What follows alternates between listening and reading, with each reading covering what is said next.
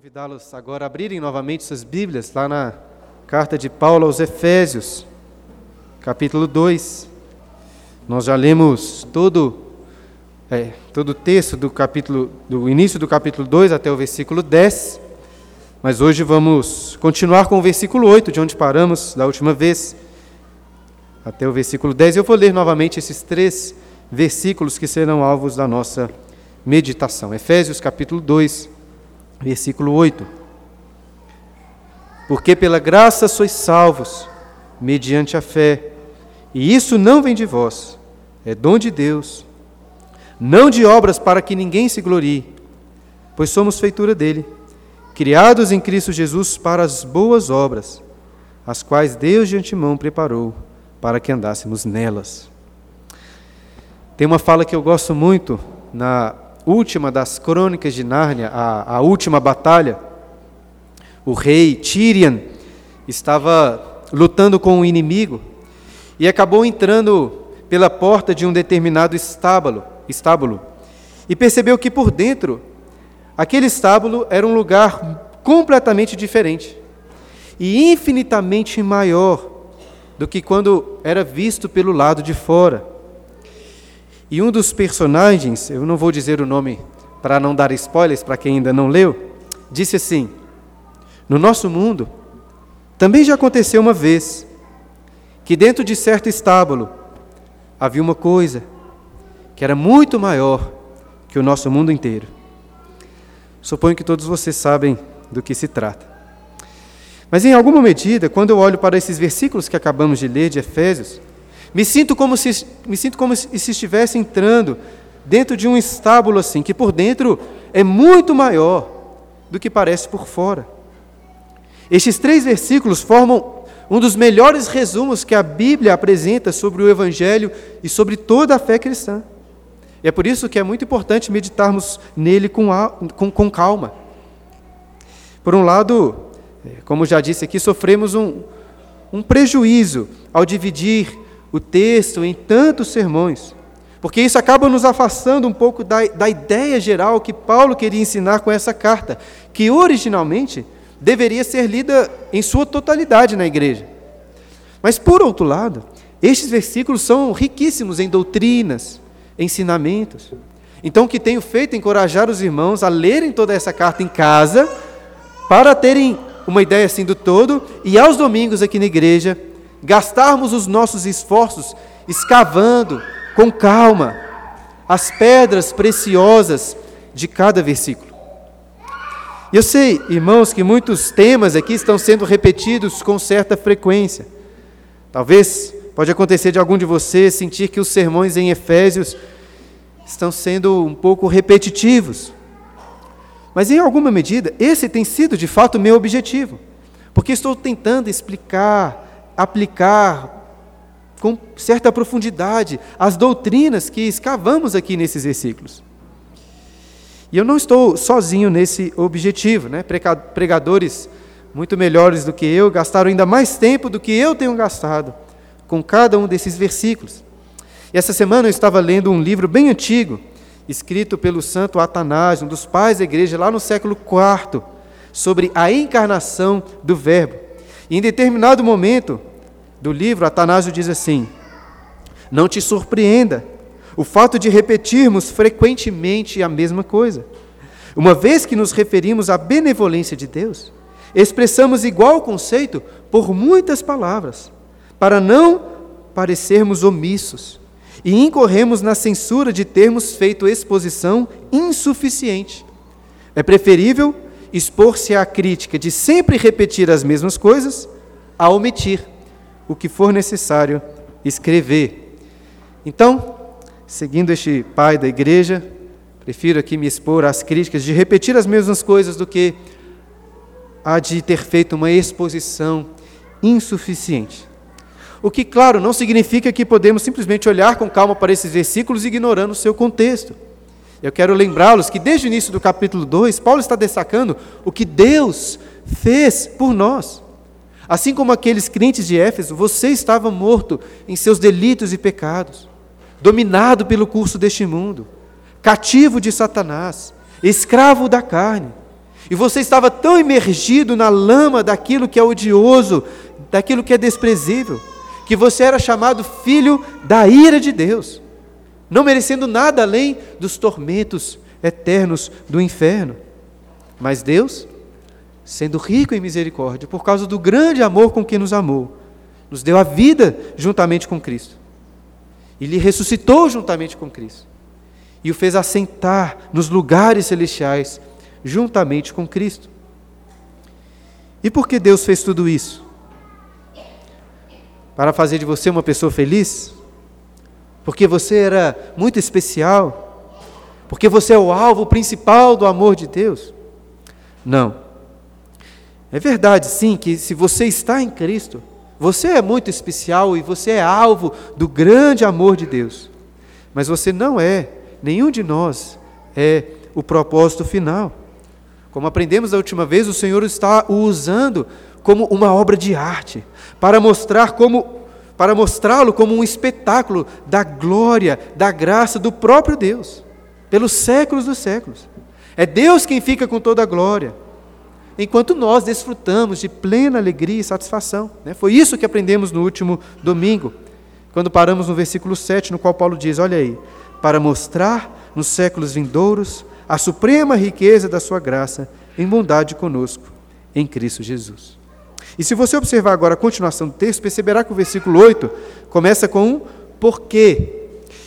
E apesar de estamos, estarmos meditando aqui em poucos versículos, se você puder, tente deixar sua Bíblia aberta, porque meus sermões não costumam ser divididos em pontos. Né? A divisão geralmente é a do próprio texto, porque vou caminhando aí por cada pequena parte dos versículos. O porquê, no início do versículo 8, significa que Paulo está explicando o que acabou de dizer no versículo 7. Ou seja, se no versículo 7 ele disse que o propósito último de Deus em nossa salvação é mostrar a suprema riqueza da sua graça, agora a partir do versículo 8, Paulo vai sustentar melhor essa verdade, afirmando o seguinte: porque pela graça sois salvos. Toda a glória pertence somente a Deus, por quê? porque toda a salvação é obra somente da sua graça. O presbítero César costuma sempre fazer uma pergunta, é, naquela conversa que o conselho tem com, com aqueles que querem se tornar membros da nossa igreja. E César diz mais ou menos assim: se você morrer hoje, até colocando um pouco de medo na pessoa, né? Mas se você morrer hoje, se apresentar diante do juízo de Deus, e alguém lhe perguntar: por que você pode entrar no reino celestial? É o que você diria? Essa é uma excelente pergunta. Né? Eu sei que tem alguns aqui que devem ainda passar por essa conversa, então fica a dica aí. Né? A resposta certa é essa de Efésios capítulo 2, versículo 8. É pela graça. Você não merece, mas pela graça de Deus você pode entrar. Não adianta querer ajeitar as coisas na sua vida, resolver algumas pendências, vencer algumas lutas. Não adianta nem mesmo começar a orar mais, ler mais a Bíblia. Nada podemos fazer para recebermos a vida eterna com Deus. Pela graça somos salvos. E somente pela graça podemos entrar no reino celestial.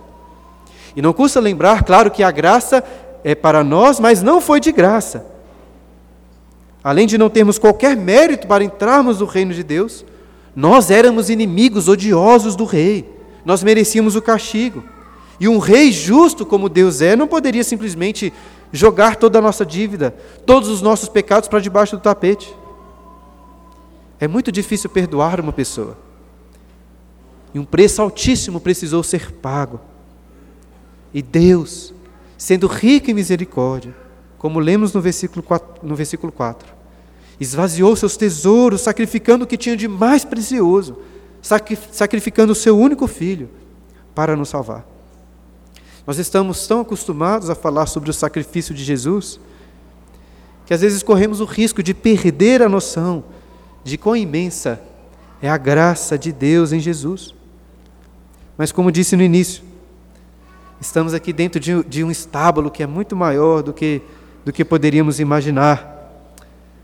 Por isso temos tentado escavar tanto essa doutrina sobre a morte e o sacrifício de Cristo nos últimos estudos. Mas acho que agora convém continuarmos para entendermos melhor Como podemos ter acesso ou tomar posse dessa graça salvadora? Como podemos fazer isso? É o que Paulo continua dizendo. Mediante a fé. Não recebemos a graça salvadora através de algo que fazemos, mas através de algo que cremos. Mas que fé é essa? Não sei se você gosta de entrar assim nos detalhes mais técnicos das coisas, mas tentando não ser muito chato, deixa eu entrar um pouco aqui na teologia sistemática. Geralmente na teologia definimos a fé salvadora destacando três elementos: a notícia, o assentimento e a confiança. Como assim? Primeiro elemento, geralmente chamado ali pelo seu termo latim, a notícia, é a informação, ou é o conteúdo da nossa fé. O segundo elemento, chamado oficialmente também pelo seu nome latim, ascensus, é, é o assentimento, a convicção que temos. E por fim, o terceiro elemento é a fiducia, que significa confiança. E explicando em termos mais práticos, a fé salvadora é o conhecimento intelectual de uma notícia, de uma informação verdadeira sobre quem Deus é, sobre a sua graça, sobre o que ele fez. Algumas pessoas costumam dizer que, que o que importa é ter fé. Mas, irmãos, não adianta nada se você tiver muita fé em uma mentira. E muitos acham também que, que fé nada tem a ver com razão, mas a fé é a busca pela verdade, daquele que é a perfeita razão. Mas, claro, fé não é apenas algo racional. É o segundo elemento da fé, o assentimento, aponta também para os nossos sentimentos. Mediante a fé salvadora, a boa e verdadeira notícia do Evangelho penetra o seu coração e preenche um vazio na sua existência mexendo com todas as suas afeições, com todos os seus sentimentos. E mais do que isso, como é destacado no terceiro elemento, mediante a fé salvadora, você não apenas conhece, não apenas se emociona, mas você pega tudo que você é, todas as suas coisas, tudo que é importante, você coloca como que dentro de um barco, confiando que Ele irá levá-lo de forma segura para o outro lado. É o céu pode escurecer, a tempestade cair, as ondas se agitarem, mas a fé salvadora é o que nos faz deitar, nos faz dormir tranquilos, confiando, descansando em Deus, que é o Senhor sobre as águas e é o Senhor também sobre todas as adversidades. Eu gastei um tempo explicando esses detalhes porque, assim como acontece com a doutrina da graça, nós falamos tanto sobre a fé que corremos o risco de de esvaziar o seu significado.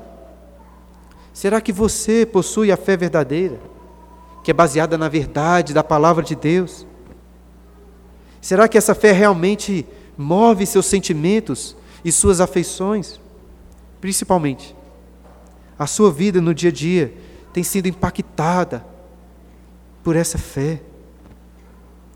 Imagine se uma pessoa de fora pudesse avaliar todo o seu comportamento aquilo que você fala, as coisas que lhe deixam preocupado, ansioso, a maneira como você gasta seu dinheiro, como você gasta o seu tempo, como você ama, como você se preocupa e se relaciona com as pessoas ao redor, como você trabalha, como você está disposto a servir, como, se você, como você envolve aqui nas atividades da igreja, enfim, tudo o que você faz no seu dia a dia. Será que uma pessoa poderia, poderia testificar? O Bruno realmente parece crer naquilo que ele professa com a sua boca. Será? Eu não sei o que você pensava até então, né, quando eu dizia, eu tenho fé em Jesus. Mas entenda que ao tratarmos sobre a fé, essa, essa palavra tão pequena, palavra aparentemente tão simples, estamos como que entrando novamente dentro de, de um estábulo muito maior do que poderíamos imaginar. Que Deus então possa nos conceder essa fé salvadora e verdadeira. Eu sei, irmãos, que é difícil muitas vezes. Facilmente deixamos de lado essa fé e vivemos como ateus, na prática, desconfiando das promessas de Deus, andando ansiosos e cometendo aqueles mesmos pecados de sempre. Mas que possamos fazer como aquele pai de um menino que estava possesso por um terrível demônio Recentemente, no culto doméstico lá em casa, lemos esse relato no Evangelho de Marcos. Os discípulos não conseguiram expulsar o demônio do pai do menino. E esse pai foi até Jesus clamando: Se tu podes, Jesus, se tu podes alguma coisa, tem compaixão de nós e ajuda-nos. Ao que, ao que lhe respondeu Jesus: Se podes, tudo é possível ao que crê. E imediatamente, o pai do menino exclamou, com lágrimas: Eu creio, eu creio, ajuda-me na minha falta de fé. Essa que tem que ser a nossa oração. Eu creio, ajuda-me na minha falta de fé. Nós precisamos de clamar por fé porque porque nós não temos fé nem mesmo para pedir para que Deus nos ajude. Ou seja, até para clamarmos por ajuda, precisamos que antes disso, Deus nos dê a fé. Tanto é assim que Paulo continua mostrando que nem a fé vem de nós mesmos, mas de Deus. Repare como ele conclui o versículo 8 dizendo: E isso não vem de vós, é dom de Deus. O pronome isto se refere, na língua portuguesa, ao antecedente mais próximo, né? dando a entender que Paulo está falando especificamente aí da fé. Mas não é tão simples assim na, no texto grego. E por isso existe uma boa discussão se Paulo está falando que a fé não vem de nós, ou se ele está se referindo ao pacote todo, né? Que a salvação pela graça mediante a fé não vem de vós. Mas de toda forma a fé está inclusa, incluída neste pacote que Paulo chama de dom de Deus, ou seja, é uma dádiva, é um presente do Senhor. Isso significa que a salvação não é uma transação na qual Deus entra com a sua graça e nós entramos com a nossa fé. A única coisa que nós colocamos nessa transação aí são os nossos pecados. Porque até fé que nós temos foi dada por Deus. Entrando novamente na teologia sistemática, irmãos, isso significa que a regeneração, o novo nascimento, é anterior à fé. Como assim? O pastor R.C. Sproul é, dizia que o novo nascimento não ocorre depois que você deixou o chiqueiro do filho pródigo, depois que você escolheu voltar para casa, mas antes, enquanto você estava lá no chiqueiro. Porque é só pelo novo nascimento que Deus deu a você a condição de olhar para Cristo e confiar nele.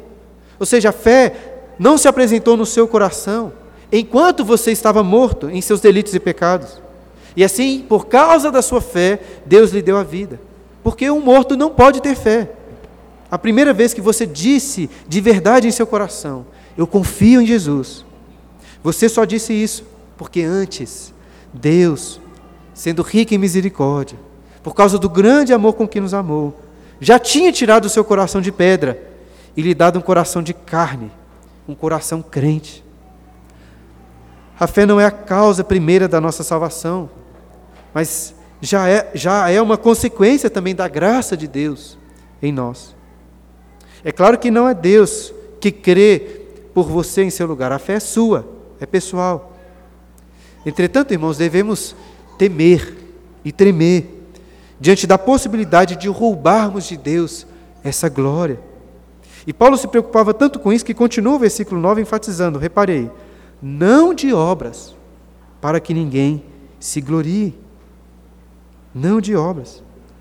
Ao descrever de forma tão detalhada a condição original dos homens, nos versículos anteriores, que estavam mortos em seus delitos e pecados, Paulo já tinha deixado muito claro que a nossa salvação é alcançada pela graça, não pelas obras. Mas Paulo não quer deixar qualquer dúvida. E se nós insistimos em achar que podemos fazer algo, Paulo insiste, não adianta. Não é pelas obras. Você não recebeu a salvação por ter sido batizado, por frequentar a igreja, por dar o seu dinheiro, por ajudar as pessoas, por se esforçar por guardar os dez mandamentos, por ser um bom vizinho, nem mesmo por ter fé em Deus, ou dizer que crê em Deus. Na realidade, o, inferno está cheio de pessoas assim. Entretanto, enquanto a, a grande maioria, ou até todas as outras religiões, inclusive muitas que se dizem cristãs, ensinam que você deve fazer alguma coisa, o que você deve fazer para se chegar a Deus. O que o verdadeiro cristianismo ensina é isso aqui que Paulo está nos está falando. Não é pelas obras. Você é salvo somente pela graça de Deus.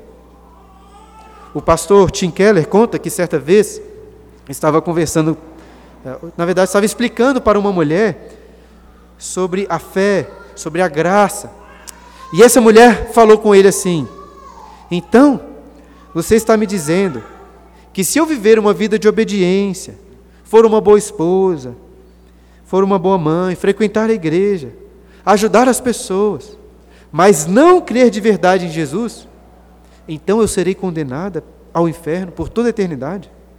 E por outro lado, se um assassino em série, que matou dezenas de pessoas, logo antes de passar pelo corredor da morte, creu em Jesus, que ele será salvo e vai passar a eternidade no reino celestial? É isso que você está dizendo? Porque se for isso, ela disse, o cristianismo é a religião mais estúpida que existe. E aos olhos humanos pode parecer uma grande tolice, mas para aquele assassino é a melhor coisa que existe. E para nós também. Para as pessoas que são sinceras consigo mesmas e percebem que são pecadoras, mortas em seus delitos e pecados, totalmente incapazes de viverem uma vida boa, a notícia de que não é pelas obras, mas pela graça, mediante a fé, é a melhor notícia do mundo. Mas é uma boa notícia apenas para os humildes. Porque se a salvação não é por algo que nós fizemos, nem mesmo a fé é propriamente nossa, mas um dom de Deus. Então não resta qualquer espaço para a nossa luz brilhar, ou para nos orgulharmos de qualquer coisa em nós mesmos. É por isso que Paulo continua o versículo 9 dizendo: Não de obras, para que ninguém se glorie. Tem um livro sobre filosofia política que, que me ajudou bastante até a refletir sobre essa tolice de nos gloriarmos com aquilo que nós temos e nós fazemos. É um livro intitulado A Teoria da Justiça, que foi escrito por um dos principais filósofos, políticos, muito influente ali no século XX, um filósofo chamado John Rawls. E simplificando bastante, nessa obra, o Ross propõe que, que a justiça, que as leis, que todas as decisões políticas e sociais deveriam ser tomadas é, por trás de algo que ele chama de véu da ignorância. E na prática é o seguinte: imagina que você fosse determinar, né, criar as leis e tomar as decisões políticas para um país. Você deve fazer atrás desse véu da ignorância, ou seja, sem ter qualquer ideia de quem você mesmo seria neste mundo ou no mundo real. Ou seja, tente pensar em quais leis você decidiria, não sabendo quem você será. Se você vai ser homem ou mulher, se você vai nascer em um lar rico ou em um lar muito pobre, se você será o senhor ou o escravo, ou então se você vai ser um cristão, se você vai ser um muçulmano, se você vai ser um budista, se você vai ser um ateu, você não sabe nada disso. E além disso, você também não sabe quais serão as suas virtudes. Você pode possuir muita inteligência, ou então pouca. Pode ser muito habilidoso ou pouco. Pode ser esforçado ou preguiçoso. Enfim, você não sabe que tipo de pessoa será. Atrás desse véu da ignorância, como você então decidiria as leis políticas para o seu país? Facilmente nós assumimos que somos donos daquilo que temos, daquilo que nós somos. Porém, um dos pressupostos que parece estar por trás do pensamento de John Rawls é que nenhuma das nossas virtudes e nenhuma das nossas habilidades pertence a nós mesmos por um direito absoluto. Por exemplo, algumas pessoas são muito preguiçosas, não têm força de vontade assim para trabalhar de verdade. E por que essa pessoa não poderia ser você? Então John Rawls propõe considerando que poderia ser você, qual a melhor legislação a ser adotada? E claro que eu não quero entrar aqui na, na discussão política e filosófica. Eu estou citando esse livro apenas porque, porque esse tipo de raciocínio me marcou bastante e me fez pensar. E se eu tivesse nascido em outro lar? E se eu fosse mais preguiçoso? Muito mais preguiçoso? E se eu tivesse menos habilidades que tenho, menos inteligência? Se eu tivesse nascido em um lar de muçulmanos. Você já pensou nisso? Uma vantagem de refletir assim é de compreender melhor que tudo que você é, tudo que você tem, todas as suas habilidades e virtudes foram dadas por Deus. E se existe algo bom em você, a glória pertence somente a Ele. E claro, isso se aplica especialmente em relação à salvação, sobre a qual Paulo tem falado. E novamente eu ressalto que Paulo, nos versículos anteriores, já tinha dito aí o suficiente para deixar claro: não existe espaço para a glória humana. Tudo que Deus fez por nós foi para mostrar a suprema riqueza da Sua graça em bondade para conosco. Porém, como nós insistimos em nos orgulhar, Paulo também insiste em dizer: para que ninguém se glorie. A salvação não pode ser por obras, porque se fosse, nós iríamos nos gloriar. Nós amamos nos, nos gloriar em algo. Esse desejo é muito natural em nosso coração. Todas as pessoas, né, de crianças a adultos, querem provar alguma coisa para os outros. Nem que seja, às vezes, algo pequeno. Eu ganhei esse jogo aqui. Ou então, olha, eu perdi a corrida, mas pelo menos eu cheguei até o final, né, diferente daquele outro que ficou pelo caminho. Nós gostamos de nos gloriar. Tem uma cena muito boa no primeiro filme do Rock Balboa, em que ele está conversando com a Adrian, a, na época era sua namorada. Na noite anterior, estava conversando com ela, na noite anterior, a grande luta que ele iria enfrentar. Ele reconhece naquele momento que não tinha qualquer chance de ganhar do grande Apollo Creed. E por que então lutar? Ele pergunta. A Adrian, na verdade, pergunta. E o Rock diz: Não importa se eu perder essa luta. Não importa se ele rachar a minha cabeça. O que eu quero é conseguir chegar até o final da luta. É, go the distance é a expressão em inglês usada no boxe. Ele continua: Ninguém nunca conseguiu ir até o final com o Creed, né? porque todos eram nocateados antes. E se eu conseguir, o Rock diz, se eu ainda estiver inteiro, quando o sino tocar, saberei, pela primeira vez na minha vida, que eu não era apenas um vagabundo qualquer do bairro. Eu, pelo menos, mesmo sem lutar boxe, acho muito fácil identi me identificar aqui com o rock, nesse sentimento. Acho que talvez vocês também, porque nós somos movidos por esse desejo de nos gloriar em algo que fizemos, ainda que na derrota. Queremos contar a vantagem de não termos sido derrotados como os outros foram. Né? O Cruzeiro vai jogar aí com o Galo, outras vezes no ano, do jeito que as coisas estão, a gente fica torcendo só para não tomar um, um 6 a 1 né?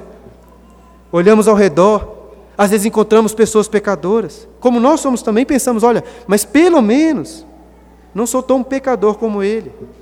Pelo menos eu reconheço a verdade, eu reconheço a fé em Jesus, ainda que eu tenha vários pecados. Amamos nos comparar com as pessoas e nos gloriarmos por sermos mais esforçados, mais diligentes. Ou então, pelo menos, para dizer assim: ah, eu não sou tão preguiçoso como ele é, sou menos imaturo do que ele é.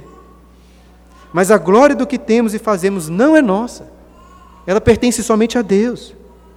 Como disse o pastor Thomas Watson, quando realizamos alguma coisa digna de louvor, devemos nos esconder sob o véu da humildade e transferir para Deus a glória de tudo o que fizemos.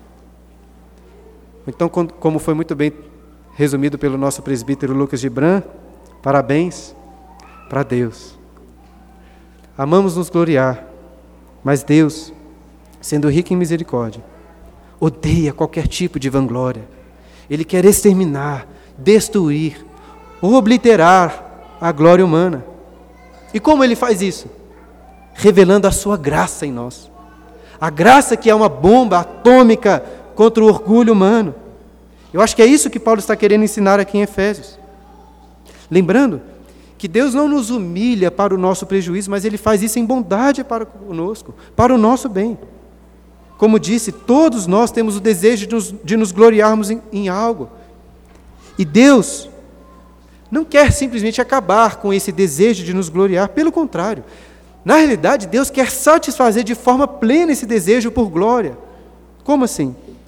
Deus quer exterminar a glória humana, que não tem qualquer valor, para converter todo esse desejo por glória em Cristo. Ao invés de ficarmos olhando de cima para baixo para as pessoas, o Evangelho da Graça nos faz olhar de baixo para cima, para Cristo. É o que Paulo ensinou lá em 1 Coríntios capítulo 1, no versículo 31. Nós lemos no início da liturgia: aquele que gloria, aquele que se gloria, glorie-se no Senhor. Citando o texto também de Jeremias 9, 24 que lemos. Assim diz o Senhor: Não se glorie o sábio na sua sabedoria, nem o forte na sua força, nem o rico nas suas riquezas. Mas o que se gloriar, glorie-se nisso, em me conhecer e saber que eu sou o Senhor, e faço misericórdia, juízo e justiça na terra. Ao exigir, irmãos, que todo louvor, que toda glória seja dado a Ele, Deus, Deus não está sendo ou agindo como se fosse um, um megalomaníaco, porque na realidade, ao exigir isso, que glorifiquemos o Seu nome, o que Deus está exigindo de nós é o prazer, Ele está ordenando a satisfação. Apesar de amarmos ter um, termos motivos para contar vantagem, para postar nas redes, para nos gloriar em algo que fizemos, esse desejo nunca é plenamente satisfeito, não é mesmo? Os elogios, os reconhecimentos, as curtidas nunca são suficientes. E Deus quer nos livrar desse desejo vão e nos dar plena alegria ao nos gloriarmos na suprema riqueza da Sua graça em bondade para conosco, em Cristo Jesus. E como nada depende de nós, mas da graça de Deus, Deus não preparou apenas a nossa salvação, o nosso novo nascimento e a nossa fé. Deus de antemão preparou até mesmo as nossas obras de santidade que praticamos após a salvação. Em resumo, é isso que Paulo afirma aí no versículo 10. Olhe comigo. Pois somos feitura dele, criados em Cristo Jesus para as boas obras, para boas obras as quais Deus de antemão preparou para que andássemos nelas. Ainda temos um pouquinho de tempo, então vamos avaliar com calma aí cada parte desse versículo que começa dizendo: Pois somos feitura dele. Paulo utiliza aqui uma bela palavra da língua grega. Dizemos que somos o poema, poema de Deus. E como você facilmente pode supor, a palavra em português poema tem origem nessa antiga palavra grega. Eu não sei ao certo quanto podemos levar isso em consideração, mas o fato é que, considerando toda a teologia bíblica, podemos dizer que somos um poema, é uma obra de arte de Deus. E não era para menos, considerando que Deus quer mostrar a glória da Sua graça em nós. Além do fato de que Ele está nos preparando para sermos a bela noiva de Cristo, o seu Filho. Eu não sei se alguns de vocês, talvez mais reformadões assim, vão, vão arrepiar com o que eu vou dizer agora. Mas depois de falar até de, de psicodélicos, né, acho que não tem como piorar muito. Ou tem, né? Julguem aí. Mas tem uma música muito famosa, da Ana Paula Valadão, que diz assim: Aos olhos do Pai, você é uma obra-prima, que Ele planejou, com suas próprias mãos pintou a cor de sua pele, os seus cabelos desenhou, cada detalhe num toque de amor. Você é linda demais, perfeita aos olhos do Pai. Alguém igual a você não vi jamais. Dá até para ouvir a vozinha aguda, né? Cantando. Só para deixar claro, né? Eu, eu não gosto dessa música. Mas não porque a letra está necessariamente errada ou é ruim.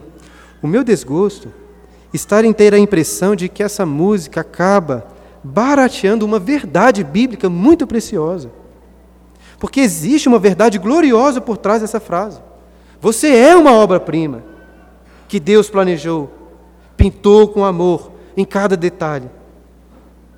Não vou fazer aqui duras críticas a essa música em si, mas a impressão que eu tenho muita dessa teologia é que elas, essa teologia acaba servindo ao propósito oposto do que a Bíblia ensina aqui de fazer as pessoas se gloriarem em si mesmas, se gloriarem em si mesmas, ao reconhecerem o que Deus fez por elas. Mas, por outro lado, nós fazemos muito bem em sabermos que somos, sim, uma obra-prima de Deus. Assim como naquela ilustração que eu citei da última vez, de um cirurgião plástico que o escolheu, não porque você era bonito, mas justamente porque você era muito feio. E assim ele pôde demonstrar a sua habilidade como um bom cirurgião. Nos gloriamos não em uma glória própria, mas na glória da graça de Deus em nós. Somos um belo projeto artístico de Deus, ainda incompleto. Mas como Paulo disse aos Filipenses, capítulo 1, versículo 6, aquele que começou a boa obra em vós, há de completá-la até o dia de Cristo Jesus. Nesse dia a noiva entrará gloriosa no corredor, linda, para se unir ao seu noivo. Nós fomos criados para Ele. Mas antes disso, fomos criados nele, como Paulo faz questão de ressaltar. Olha no versículo 10: Pois somos feitura dele, criados em Cristo Jesus. Já que Paulo tem repetido tantas coisas, era de se esperar que mais uma vez ele iria enfatizar que tudo que Deus fez em nós, ele o fez em Cristo Jesus. Toda a beleza que Deus está pintando, está colocando em nós, não é uma novidade. Não é uma beleza de um quadro novo, de uma nova, nova obra artística. Toda a beleza que temos e para sempre teremos é a beleza que desde toda a eternidade esteve em Cristo Jesus e agora é colocada sobre nós também. Como tenho ressaltado, estamos casados em comunhão total de bens com o nosso Salvador. Jesus assumiu e já pagou todas as nossas dívidas, e agora nós compartilhamos com Ele das mais ricas e belas bênçãos espirituais. Dentre elas, as bênçãos das boas obras. O texto continua: criados em Cristo Jesus para boas obras. Muitos criticam a doutrina de que somos salvos somente pela graça, dizendo que, que isso exclui a necessidade e a importância de praticarmos as boas obras. É como se o crente pudesse pensar assim: como eu sou salvo pela graça, não por obras, então não importa o que eu fizer, desde que eu confie na graça de Cristo. Porém, perceba como que, em poucas palavras, Paulo esclarece muito bem essa questão. Muitos acham que devemos ter uma vida de boas obras para sermos salvos. Mas eles estão errados. Nós temos uma vida de boas obras porque nós fomos salvos. Não somos salvos pela graça, mais as obras. Nós somos salvos pela graça somente, mediante a fé que produz boas obras.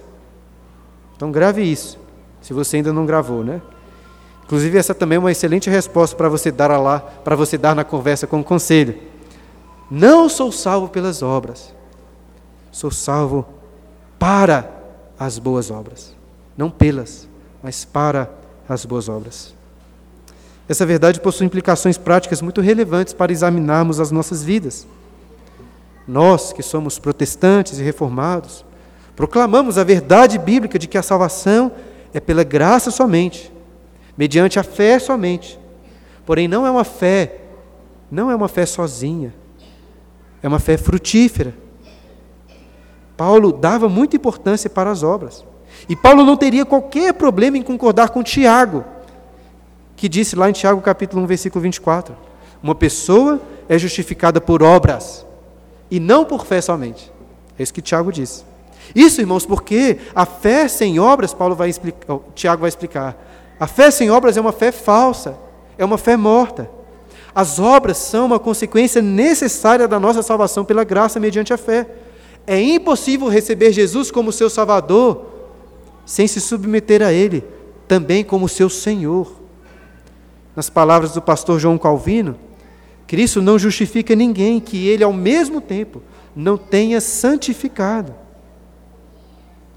É possível enganar outras pessoas por algum tempo, possível até enganar a si mesmo, porém, ao longo prazo, se você recebeu a graça, você irá necessariamente produzir frutos de arrependimento, de santidade e justiça. Se isso não acontece na sua vida, é porque muito provavelmente a sua fé é morta. Você nunca foi alvo da graça salvadora. E essas obras são tão certas, são tão necessárias, que Paulo continua dizendo que elas foram preparadas antecipadamente. Ele diz: para as boas obras, as quais, olha, olha aí, as quais Deus de antemão preparou. Aqui fica claro que, que Deus preparou essas obras antes da nossa salvação. Mas quão antes foi isso? Se voltarmos lá para o capítulo 1, no versículo 4, nos lembraremos que Deus nos escolheu antes da fundação do mundo para sermos santos e irrepreensíveis perante Ele. Ou seja, Deus não preparou as nossas obras de antemão, é, minutos de antemão, nem mesmo dias, meses ou anos antes da nossa salvação. As nossas obras fazem parte daquele plano orquestrado pela Trindade antes da fundação do mundo. É daquela, quando eu preguei aqui, daquela magia mais profunda de todas. As nossas obras foram preparadas na eternidade. Antes mesmo de existir o antes e depois, porque nem tempo havia.